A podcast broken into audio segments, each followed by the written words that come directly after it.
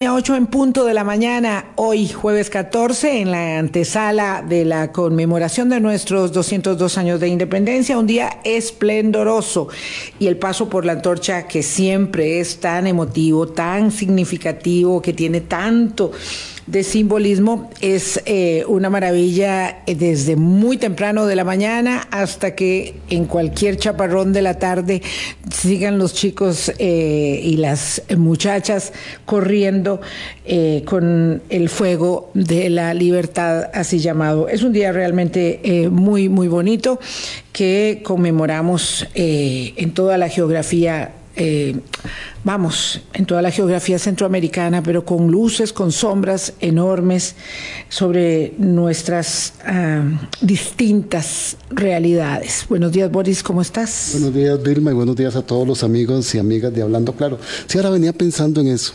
Ayer que caminé un ratito ahí por Guararí, había una venta de faroles, de materiales este, reutilizables. Sí. Súper bonito, porque además una de las actividades más bonitas, además de lo significativo que es el paso de la antorcha por todo el territorio nacional es el desfile de faroles y ver a, los Una tradición muy nueva, por cierto, porque apenas data de 1953, según eh, lo que he leído, eh, pero, que es, pero que es muy bonito. es una extensión del paso de la antorcha y del fuego de la libertad.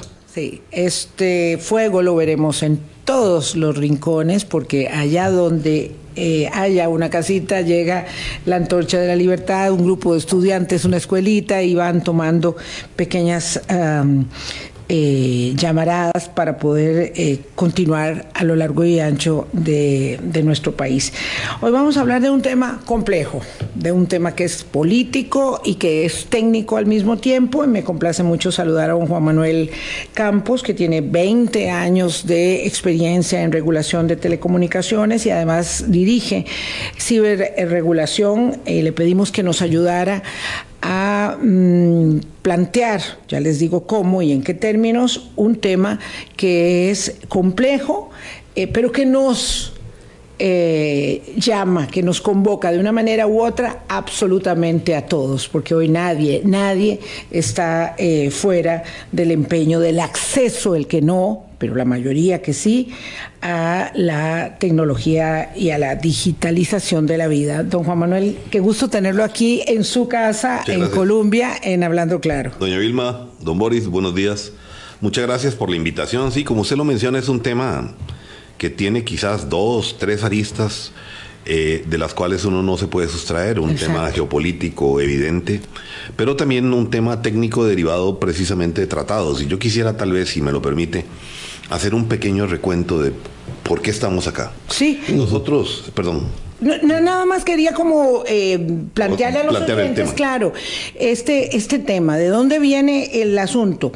Hay un criterio unánime en el país, don Juan Manuel, usted me corrige cualquier imprecisión respecto de que imperiosamente tenemos que avanzar hacia el despliegue de la red 5G, de la quinta generación de la tecnología móvil, eh, pero resulta que no hay unanimidad respecto de una decisión muy inesperada del gobierno de la República que es aparentemente por razones técnicas y no eh, eh, por, razones políticas y no técnicas, de que mucha de la infraestructura actualmente desplegada por los tres operadores que hay en el país, Claro, Liberty y Colby, que es desplegada o que fue desplegada con tecnología Huawei, siga funcionando tal cual ha venido funcionando. Entonces, este es un asunto muy complejo porque todos nosotros queremos contar con tecnología móvil de la más moderna, de la última que está a disposición, pero no sabemos nada de cómo se despliegan las redes, ¿verdad? De cuántos son las inversiones que hay que hacer para eso y quiénes van a pagar por ello. Entonces, claro, como no conocemos de este tema, eh, menos aún vamos a entender de un momento a otro cómo es que estamos metidos en lo que se llama la guerra fría de las telecomunicaciones, que yo digo que no es fría, que es calientísima, ¿verdad?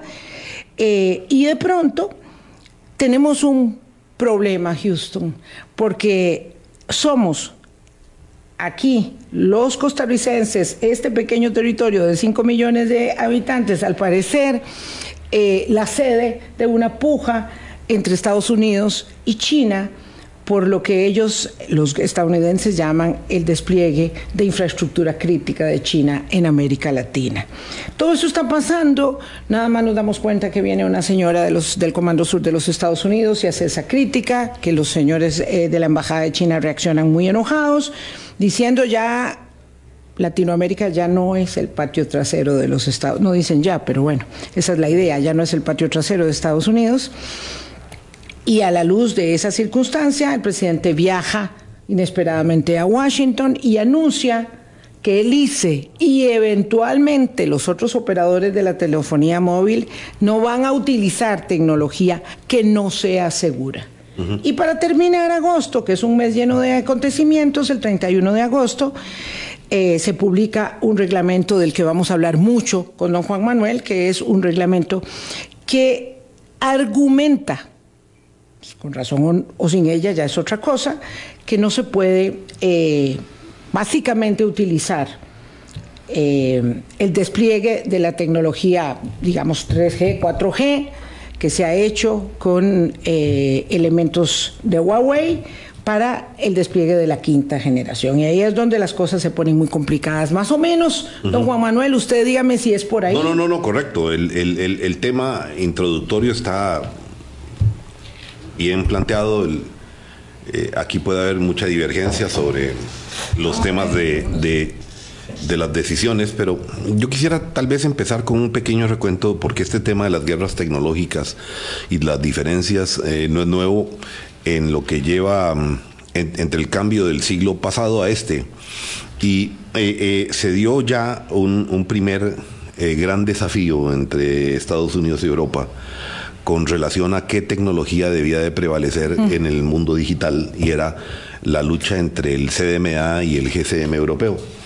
Europa había apostado por una red, eh, una red tecnológica, empezaba la segunda generación en donde ya se habían incorporado, si recordamos cuál era la diferencia entre la primera y la segunda generación, en esta segunda generación ya se habían incorporado datos por primera vez en el, en el teléfono y eso mm. marcaba una diferencia sustancial. Mm. Y en Europa había empezado a desarrollarse una red GCM que era, entre otras cosas, interoperable y con la facilidad de, de despliegue por distintos proveedores y fabricantes favoreciendo obviamente a fabricantes europeos. Y los norteamericanos tenían una red, eh, unas redes y una tecnología promovida por Qualcomm muy potente, fuerte, que era el CDMA. En esa lucha entre las dos, eh, los dos grandes bloques, se, finalmente se, el, el mercado termina eligiendo a GSM y se lucha en ese momento y se logra que por primera vez eh, en una normativa europea se establezca como principio base para efecto de que los estados puedan definir el principio de neutralidad tecnológica. Año 1999, pasando casi el siglo bueno, no, no podemos decir el, el, 2021, porque, pero la, cosa es de que en, los, en los finales del, del, siglo XX se logra la determinación de la, de la, de la mm, famosa neutralidad tecnológica, basada básicamente en, en, cuatro... Es un principio. es una directiva europea de cumplimiento obligatorio para los europeos, por cierto, que dice que esta directiva está basada en la no discriminación, en la sostenibilidad, en la eficiencia y en la certeza del consumidor.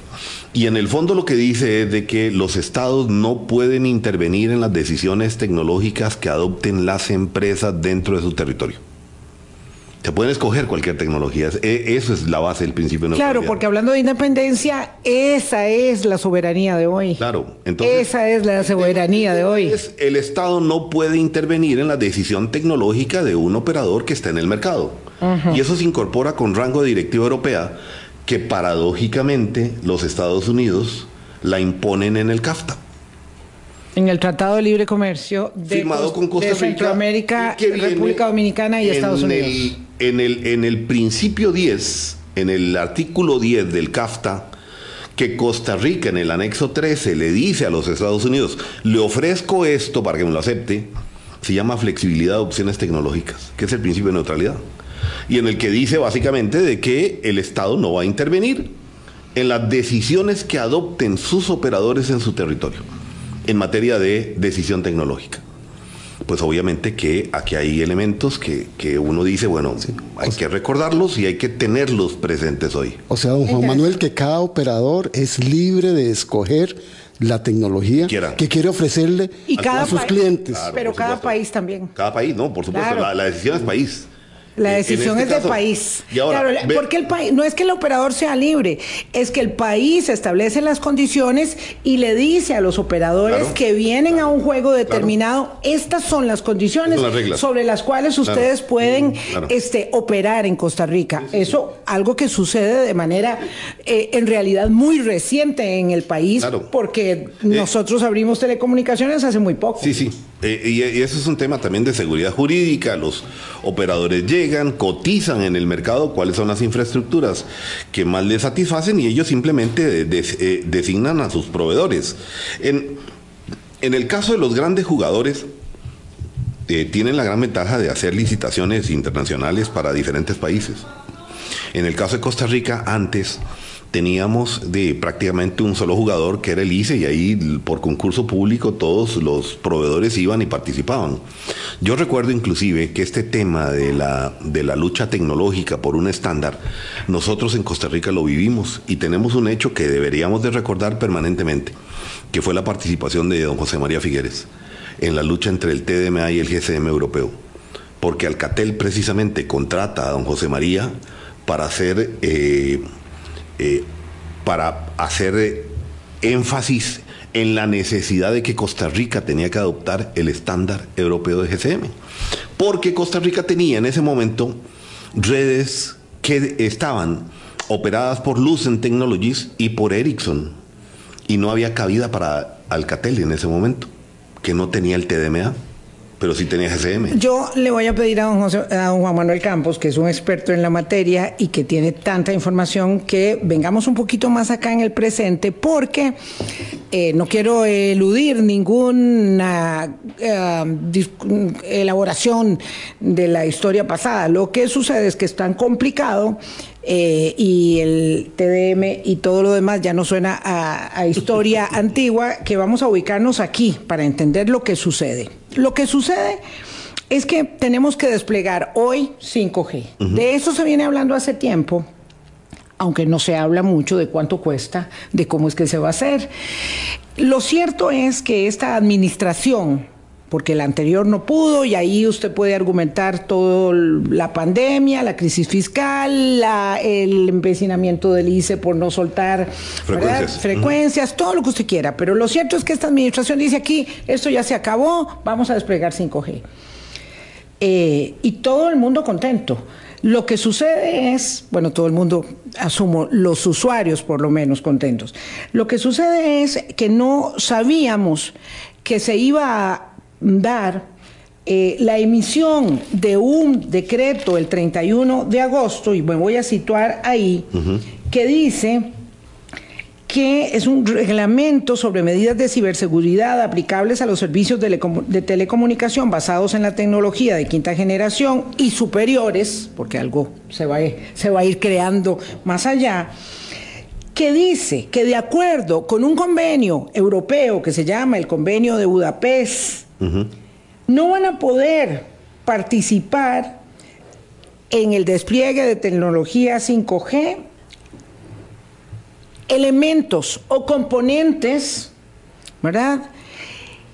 Que no tengan condiciones de seguridad, lo cual conduce o nos conduce el decreto a pensar, a establecer que esa tecnología particular de la empresa Huawei, que es de China, no es segura y por lo tanto no se puede utilizar para desplegar 5G.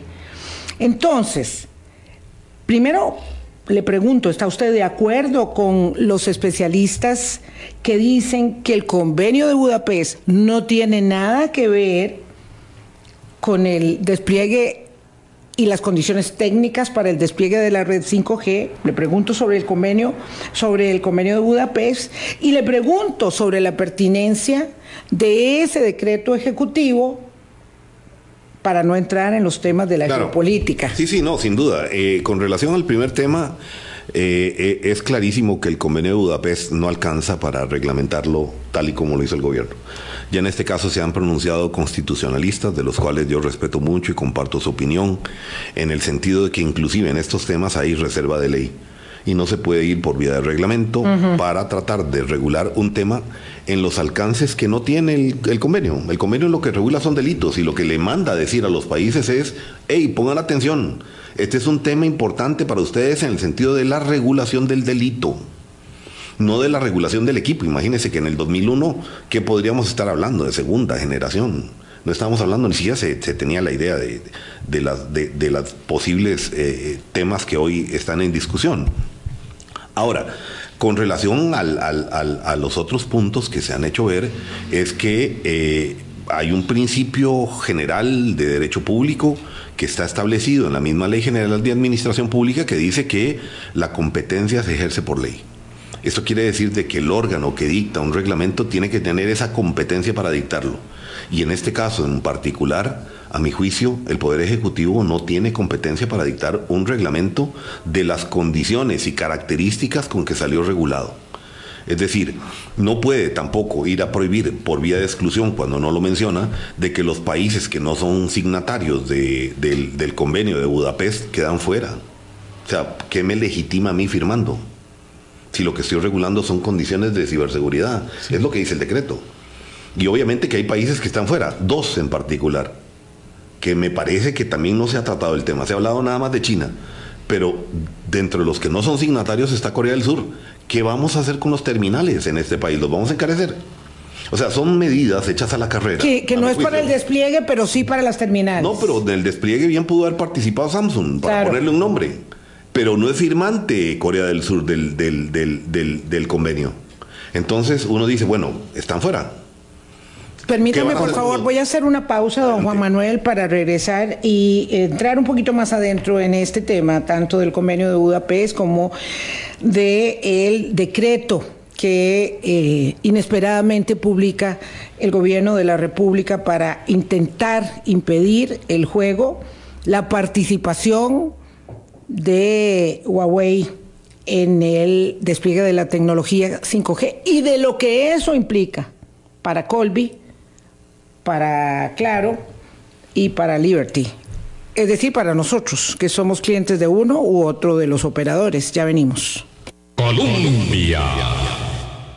Con un país en sintonía, son las 8.20 de la mañana. Don Juan Manuel Campos es especialista en regulación de telecomunicaciones y nos acompaña para intentar en este primer acercamiento, ya habíamos hablado someramente con Carlos Murillo y un poquito más con Constantino Urcullo de la parte mm, eh, geopolítica del asunto, en el que se eh, instalan la discusión en Costa Rica de Estados Unidos, una guerra, una guerra comercial, pero más que una guerra comercial, también una guerra de intereses geoestratégicos donde está presente el tema, ahí está, hay que decirlo, del espionaje.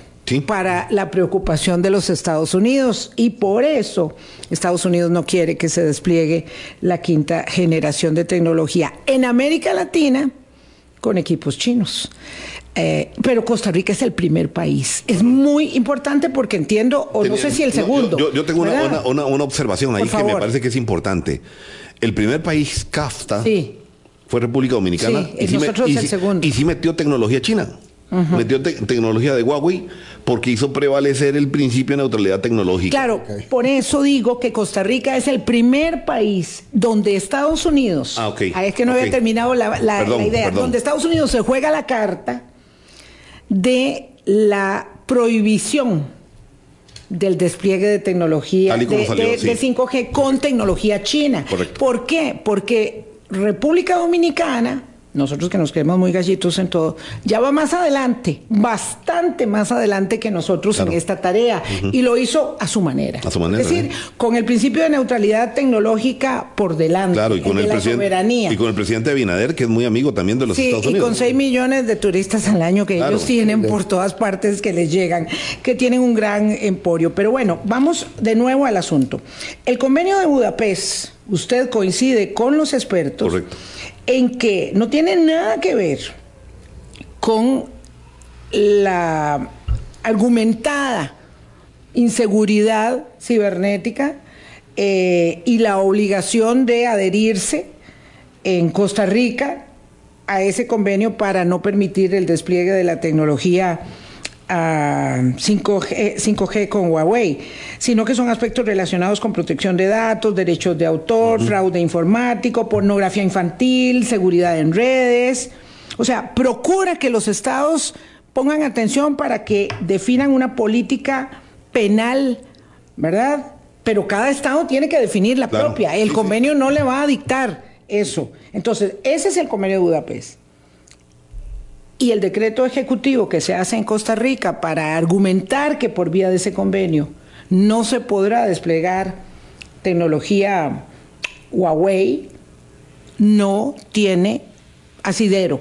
técnico. ninguno. Y además de que estaba comentando de que, eh, y lo he, lo he manifestado, lesiona el principio de libertad de empresa constitucionalmente establecido en Costa Rica, que a su vez tiene una derivación por ahí con el tema de, libre comercio, ¿verdad? O sea, a quién le compro, a quién le vendo, en qué condiciones.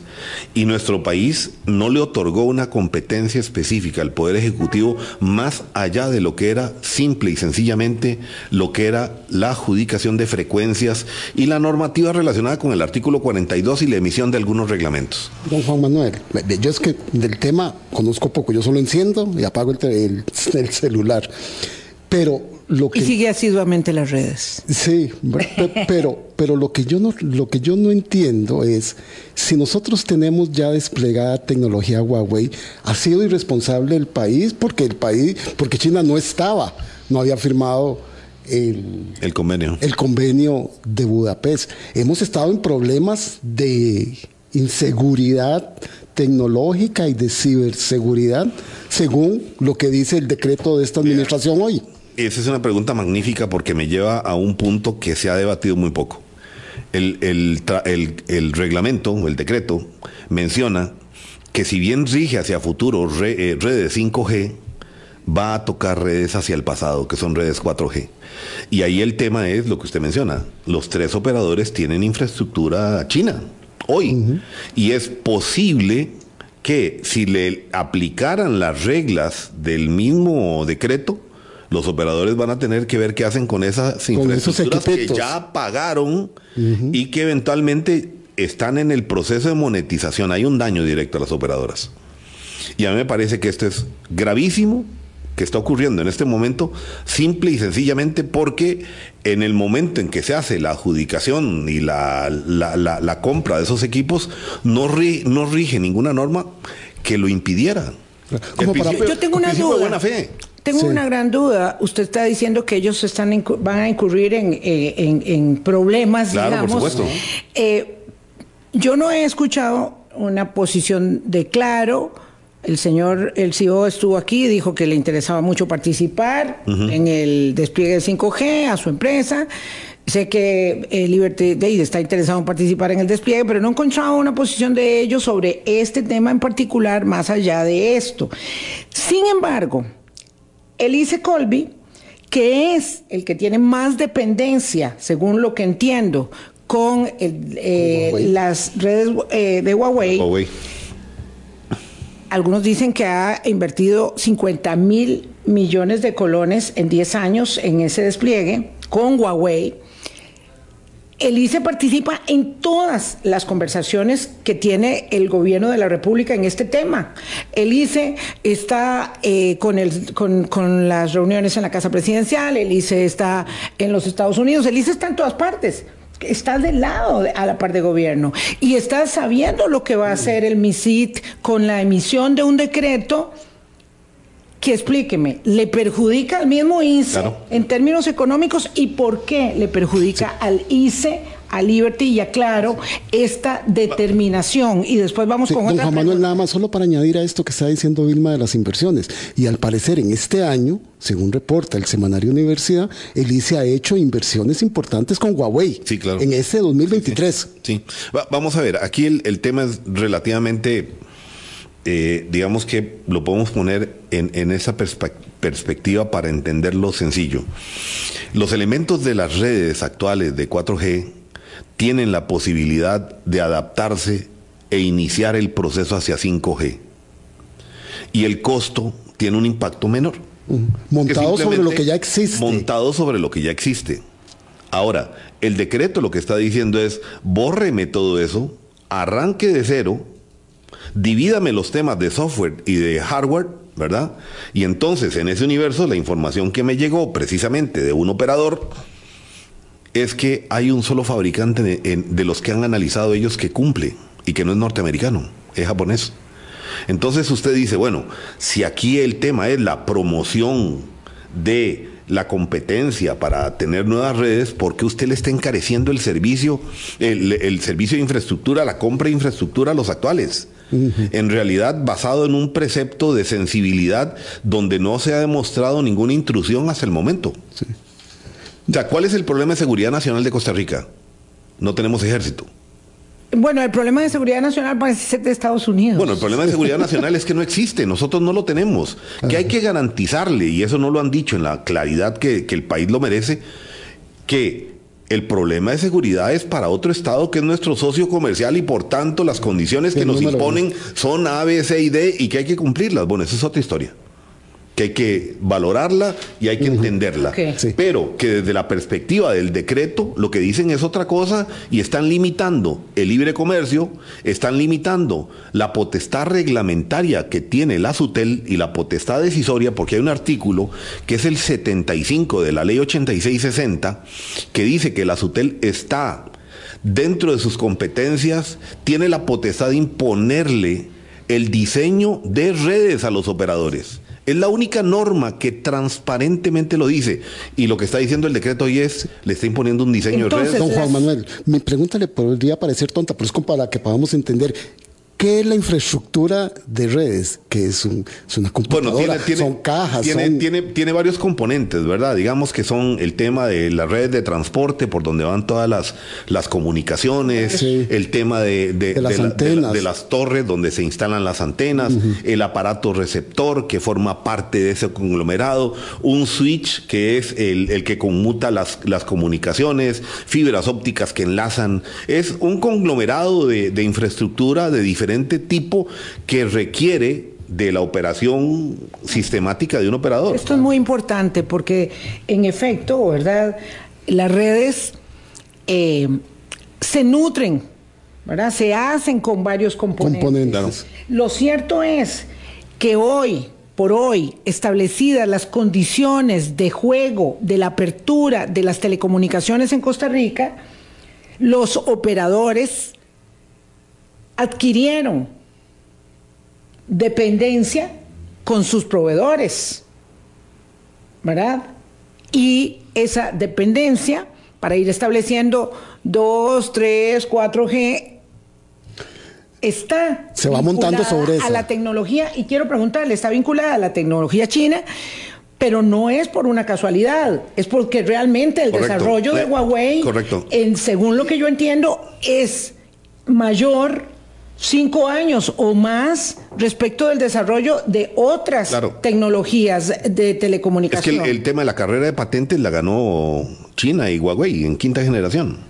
Entonces, digamos, eso limita Eh, no, mucho. no es tampoco algo arbitrario. No, no, es que también limita, el de- tiene que ver con propiedad intelectual. Eso tiene- limita mucho también con quién puedo negociar. O sea, yo tengo una arquitectura hoy que puede ser migrable y que me puede servir para quinta generación y que el costo me impacta menos de cara a lo que le voy a brindar al usuario final, que también es un costo, ¿verdad? Pues va a tener que pagar por el servicio.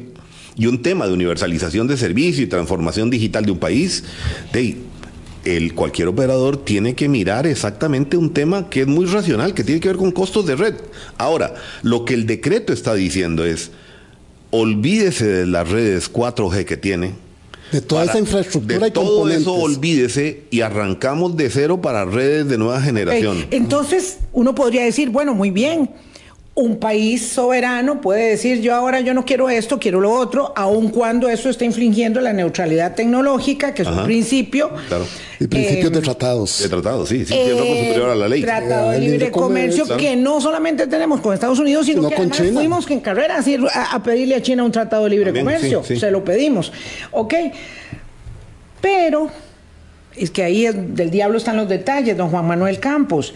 No se pueden escalar a 5G los operadores de telecomunicaciones, Colby, Claro, Liberty, con otro proveedor, sin que eso signifique incurrir en costos adicionales enormes. Sí, muy grave, muy- muy y, grave. Y perdón, y voy a decir algo más.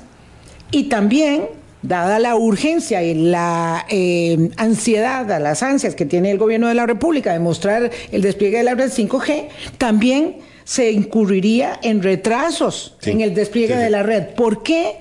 Son más costos y más atrasos. Claro, eh, esto tiene va- varias cosas. Básicamente va a impactar necesariamente el tema de la licitación que ahorita está en el suspenso por el tema de las frecuencias que tienen que, que eventualmente definirse por parte del gobierno con relación al uso de las que tiene el ICE y RAXA. Pero también impacta porque se devolvió un bloque de frecuencias, impacta por el tema de ciberseguridad.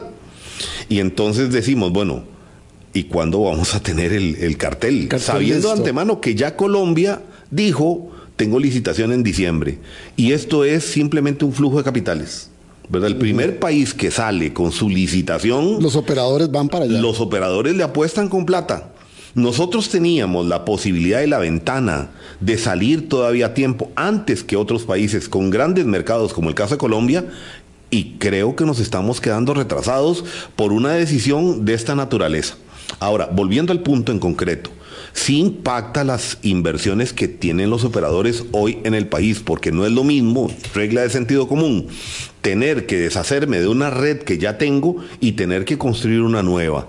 ¿Y quién esa- pagaría ¿qué- por qué eso? implica? Claro, y el tema es ese, el tema es cuál es el costo que le voy a trasladar al usuario.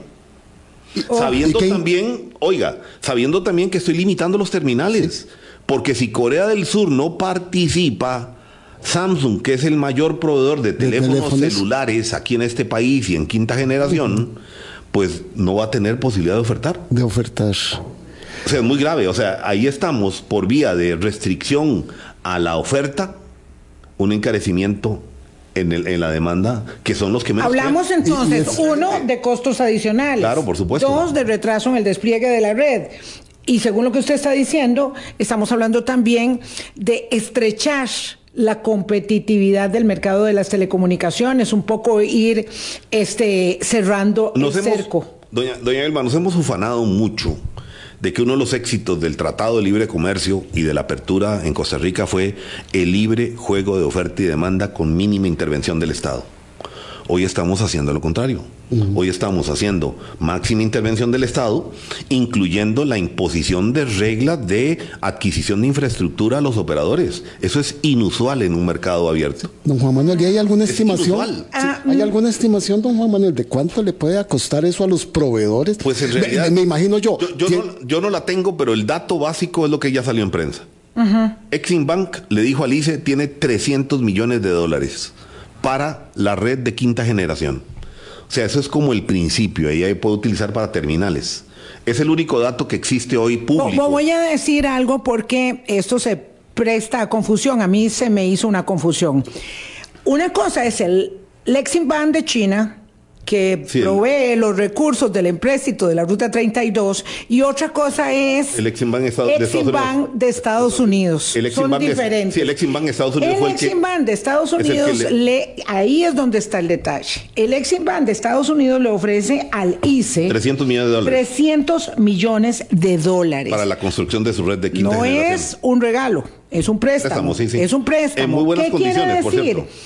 Que podría ser ah, financiado el ICE para abandonar Correcto. el- las bases Que ya existen. del edificio actual y construir el quinto piso, que Sí, es sí. el de la, Sí, sí, el sí. de la Ah. 5G.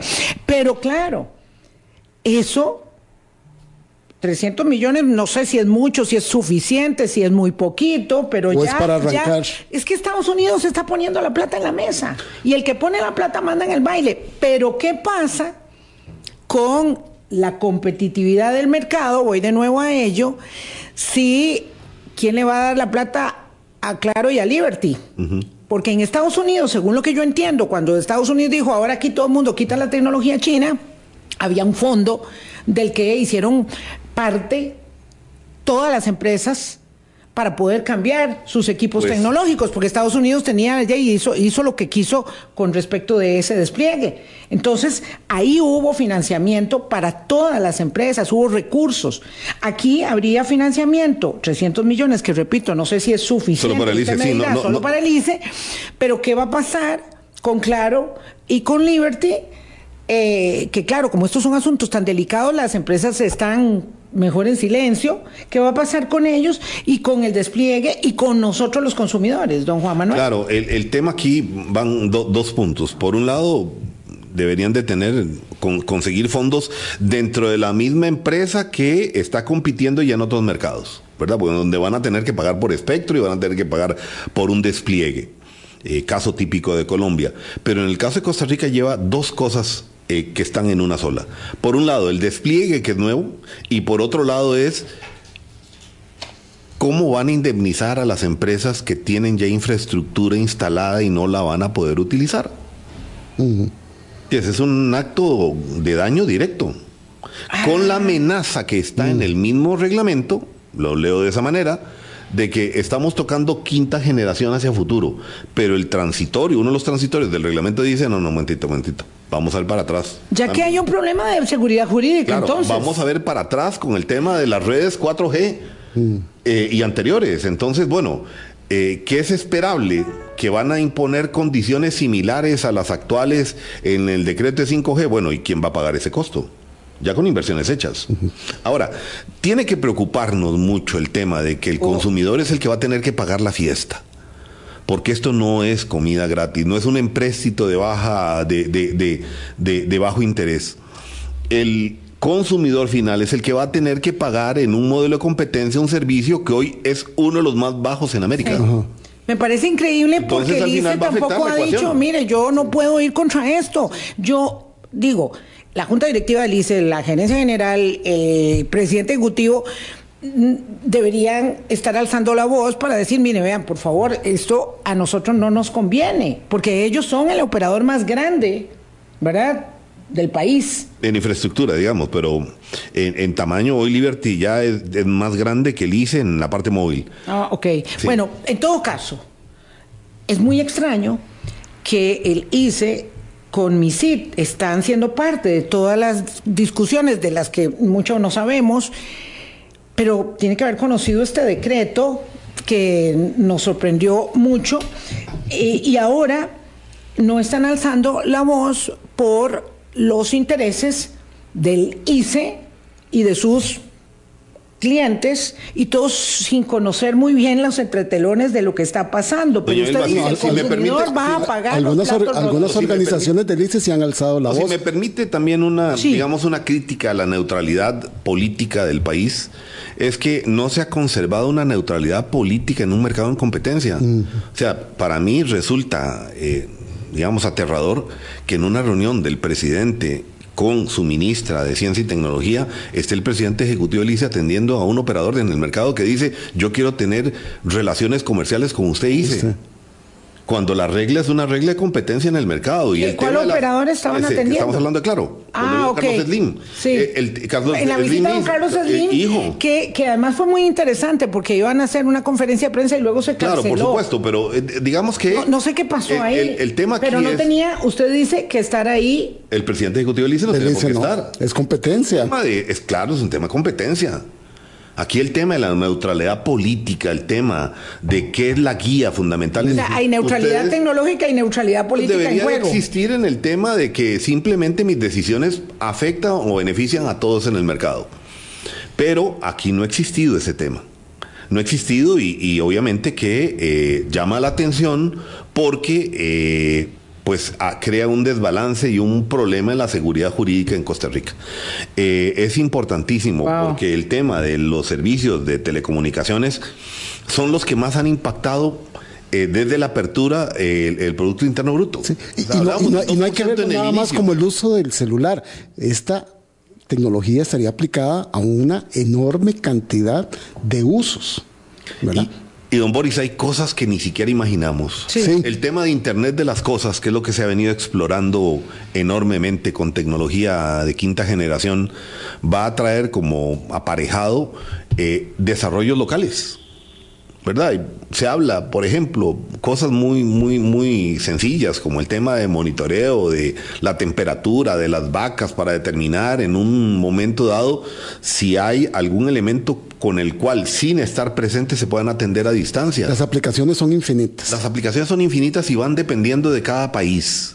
Y en este caso, con una base tecnológica tan importante como la que tiene Costa Rica, con desarrollos tan importantes como tiene Costa Rica, me parece que el desarrollo de quinta generación, sobre todo las aplicaciones de telemedicina, las, operaciones robóticas que podrían realizarse a distancia, el tema de las consultas a distancia, con escaneo de información, pues es un mundo maravilloso que no deberíamos de perdernos porque además impacta directamente en el desarrollo tecnológico de un país. Hacemos una pausa, son las 8.44. Los ribetes de este tema y del embrollo político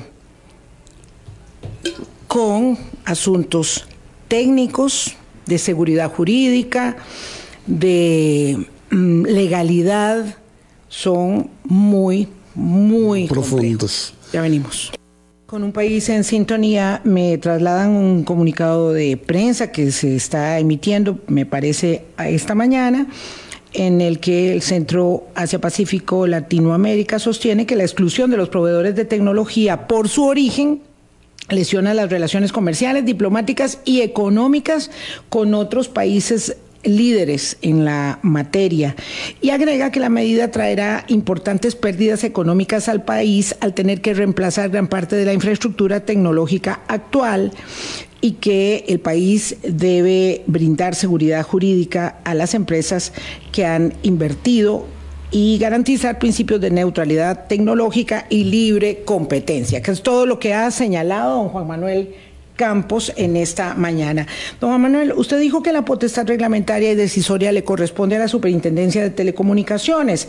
Entonces, el MISIT, el Ministerio de Ciencia, Tecnología y Telecomunicaciones, eh, encargado de la definición de la política pública, según entiendo yo, de eh, esta materia, no es el ente que debería estar en este momento estableciendo las condiciones para, la, para el despliegue de la red 5G y por lo tanto habría ahí un, trastoque de competencias, pregunto, y luego si al final el asunto tiene que ver con un traslado de costos y una tardanza en el despliegue de la red, en realidad, mm, ¿quién va a defender los derechos de los consumidores y no solo el de las empresas?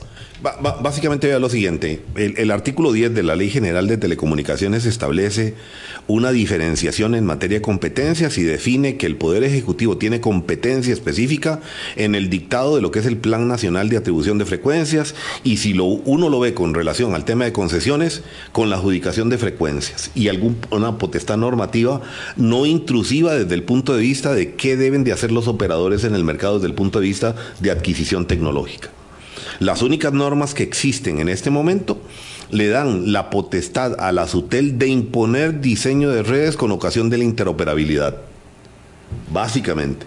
Entonces, uno ve, calibra las normas y lo ve desde el punto de vista de una lectura reposada, sin análisis, sin mayor análisis jurídico, y usted lee los verbos y dice que la SUTEL puede imponer diseño. O sea, es un verbo imperativo, dice imponer el diseño.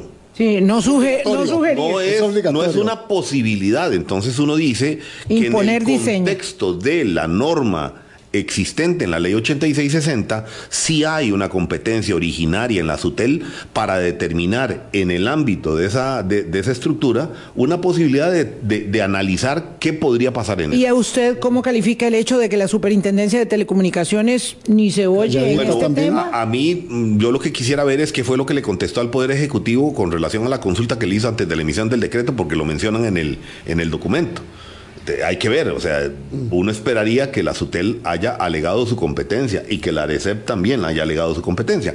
Pero al margen de esto, Digamos que lo que tenemos Pero dicen que el reglamento no fue, el decreto no fue consultado. sí se consultó a la, a la SUTEL y a la A la SUTEL, sí, a los operadores no. no, ni al mercado, digamos. La regla del 361 de la Ley General de Administración Pública es que ese decreto tiene que salir en consulta pública por 10 días. y no salió en esas condiciones. Solo se le consultó a dos entidades, que fue ARECEP y SUTEL.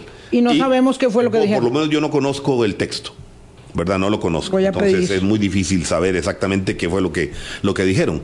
Pero volviendo de nuevo al análisis del, decreto, el decreto tiene amplias debilidades, no solamente constitucionales, tienen problemas de estructura, tiene problemas de competencia y que eh, si bien uno presumiría que ante la posibilidad de ser cuestionado en sede judicial se podría caer, el riesgo que tenemos país es de que simplemente el Ejecutivo no dicte la orden final eh, o suspenda el tema de la licitación de 5G en espera de resolver el tema de ciberseguridad. Entonces ahí el tema de los tiempos. Y eso es una Pero que son diferentes. Son diferentes, es otra historia, pero digamos que impactan dentro de este asunto. Entonces el Ejecutivo podría postergar. Podría eventualmente decirle a la SUTEL, mire, llévela con calma, esperemos a que se define este tema. Pero el, reglamento, a mi juicio, y perdónenme lo, lo, lo, lo intenso que ha sido mi posición, más allá de ser amigo de los Estados Unidos, es que ese decreto es insostenible. Tiene graves problemas en su construcción. Y si es insostenible, ¿qué va a pasar? se va a... la posibilidad de que se caiga en sala. Yo ya vi un... Un, recurso de amparo, presentado. Ayer, lo leí, me dio mucha risa porque es muy, muy tico, ¿verdad? Muy tico. Ah. El recurso. El recurso es muy, muy tico, es de una hoja. Pero ¿Quién lo presenta? Eh, un señor ahí que, que, dice que es que nos estábamos entregando a los intereses comerciales de Estados Unidos. Muy, muy tico, digamos, en la redacción. Va, por esa línea. Va por esa línea, pero no hay mucho argumento. Ojalá que esté bien fundamentado porque si no la sala lo tiene que rechazar. digo, digo, es muy, muy tico, pero yo también diría que los que están directamente interesados, no sé si serán directamente los operadores en este caso y los mismos fabricantes, tienen que proteger sus derechos o alegarlos. Yo entiendo lo incómodo del momento, en el sentido de que... Bueno, yo le pedí una, pues, vamos a ver, para este programa, ¿verdad? Pensando en que vamos a hacer varios acercamientos, pero hoy, para hoy, yo le pedí a eh, Huawei, eh, de México que me permitiera acceder a una conversación y me dijeron que muchas gracias, pero, que por ahora no. por ahora no, van a hablar. No nos llame, no nos llame, nosotros lo llamaremos. Sí, claro, es, que estos temas políticos son de mucha susceptibilidad. Juan Manuel, quiero volver. Usted dijo que el momento es incómodo, pero las implicaciones son graves, según lo que usted nos está diciendo y lo que nos está diciendo el entorno de esta declaratoria del decreto. aquí, aquí el tema, y tenemos que, que, que que alentar un, asunto en, la patria, disentir respecto a una decisión es, democracia. sí. Es democracia. la SUTEL y la ARECEP deberían decir. es un buen día para decir. Disentir es simplemente tomar una posición que a veces puede ser llevada al otro extremo y sacar una síntesis, ¿verdad? O advertir de que hay elementos de que efectivamente tuvieron que ser considerados. Sin embargo, si esto lo notamos simplemente como una mera a aversión y como que no tenés razón y te excluyo por tu pensamiento, estamos creando autocracia. Y eso es gravísimo en un país con tanta tradición democrática. y, que, nos digan claramente cuáles son los problemas de seguridad. y, el tema se ha venido mencionando, digamos que por pinceladas, ¿verdad? Se ha mencionado Intel, se ha mencionado la industria de zona franca en el país, y entonces ya uno empieza a pegar los puntos y decir, ah, ok, el problema de seguridad nacional no es nuestro. Tenemos que garantizar un tema de seguridad nacional, de sensibilidad para nuestro socio comercial. Bueno, que lo digan, que lo construyan. Y que lo expliquen. Que lo expliquen y que determinen y que lo hagan bien. Lo que insisto es de que la potestad normativa en este tipo de temas no, no está en el Poder Ejecutivo. Estaría o en la SUTEL o en la ARECEP. Digamos, dependiendo de la vía que se quisiera seguir. Yo no estoy diciendo el resultado, estoy diciendo de la vía. Sí. del procedimiento. Claro. El Campos, muchísimas gracias, especialista en eh, regulación de telecomunicaciones. Muchísimas gracias por haber venido. Claro, me dice aquí un querido amigo que es que el tema de hoy no es de económico o de costos, es geopolítico. Claro, lo dijimos desde el principio. Eh, lo que pasa es que él argumenta que China, con su modelo en crisis y con el giro autocrático, bueno, eh, el giro autocrático lo ha tenido siempre, es que eh, ya, ya no compensa, su costo menor ya no compensa los riesgos geopolíticos. Entonces, este, bueno, ahí está la discusión. Evidentemente ahí está. Y el complejo desafío que se nos presenta para, considerando los problemas geopolíticos, también el resarcimiento a las empresas operadoras, el despliegue, cuánto se va a trazar, la competitividad del mercado y todo de lo que hemos hablado hoy con don Juan Manuel. Muchas, gracias. por la invitación. Sí sé que es un tema complicado, que a la larga mm, les pido una disculpa si de algo no, no, no, no, Pero también hay que seguirlo explicando. que es un tema que hay que seguirlo comentando y debatiendo. Claro. Exactamente. No solamente escuchen mi voz, escuchen la voz también de los que están a favor del decreto. Claro, siempre lo decimos aquí. Tenemos una ventana de opinión de una inmensa vitrina y el tema lo vamos a tocar con otros actores que quieran. Si quiere venir Liberty, si quiere venir Claro, si quiere venir la Sutel. Aquí tenemos el micrófono a disposición para poder seguir abordando un asunto que Colby debería estar aquí explicando si sabía de esto. Muchísimas gracias. Los invitamos para que mañana nos escuchen en una conversación que hemos pregrabado con la historiadora Ana María Botey para conmemorar los 202 años de independencia. Hasta mañana. Que la pasen bien. Que pasen bien. Gracias.